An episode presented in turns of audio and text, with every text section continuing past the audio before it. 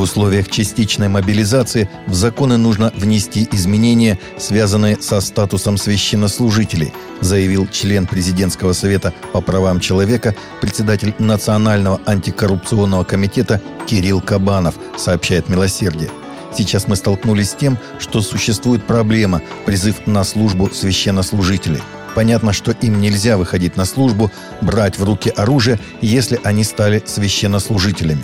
Соответственно, надо вводить бронь на законодательном уровне этой категории граждан и соответствующие военно-учетные специальности, рассказал он.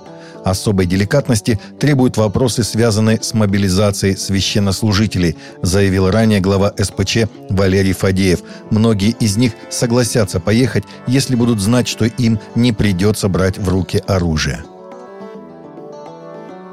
России нужна демографическая мобилизация, поэтому нужно сделать выплаты на детей до трех лет доступными всем, а не только малообеспеченным семьям, заявил РИА Новости председатель Патриаршей комиссии по вопросам семьи, защиты материнства и детства священник Федор Лукьянов – Ранее премьер-министр Михаил Мишустин предложил с 1 января ввести универсальное пособие для семей с низкими доходами, которые предоставляются в связи с рождением или усыновлением малыша и до достижения им трех лет.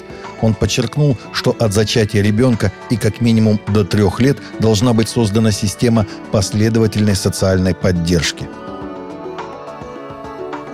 В связи с объявленной в России частичной мобилизацией руководство Российского союза евангельских христиан-баптистов сделало заявление.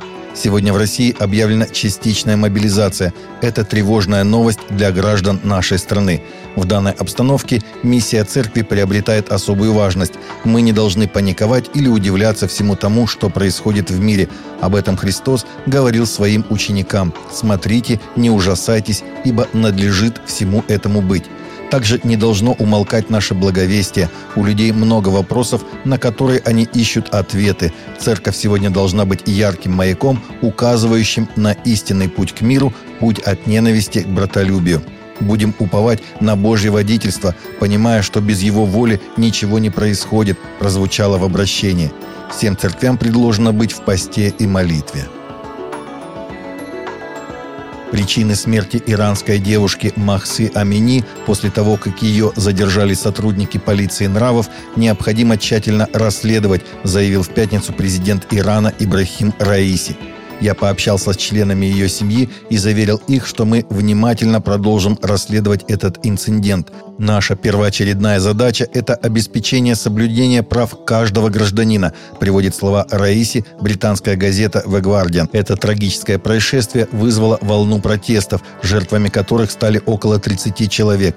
Инцидент произошел 13 сентября у одной из станций метро Тегерана – Девушку задержали сотрудники полиции нравов за неправильное ношение хиджаба. Ее доставили в отделение, где она спустя несколько дней скончалась.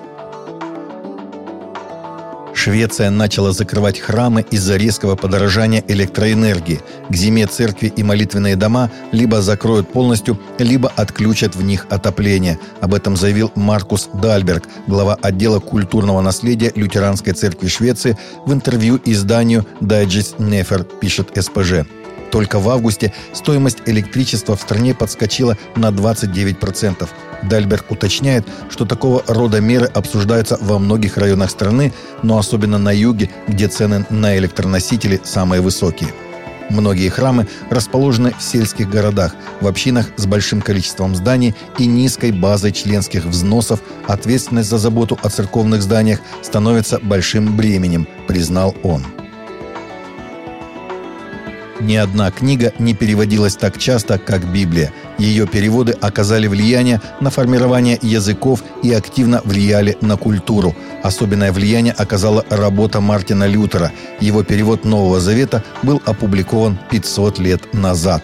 Мартин Лютер придумал новые термины и внес значительный вклад в разработку единого и общего письменного немецкого языка.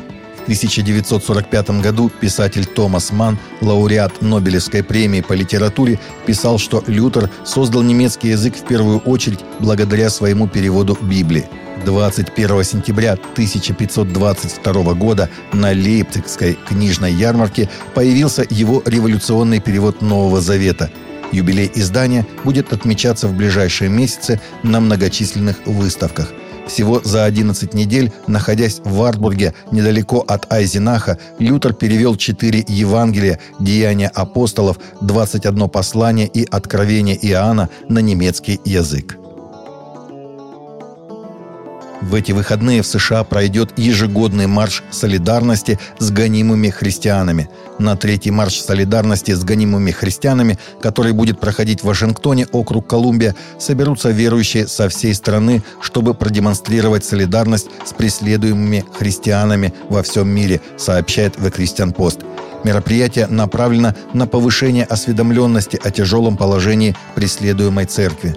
По оценкам Open Doors, более 360 миллионов верующих живут в местах, где они сталкиваются с высоким уровнем преследований и дискриминации за свою веру.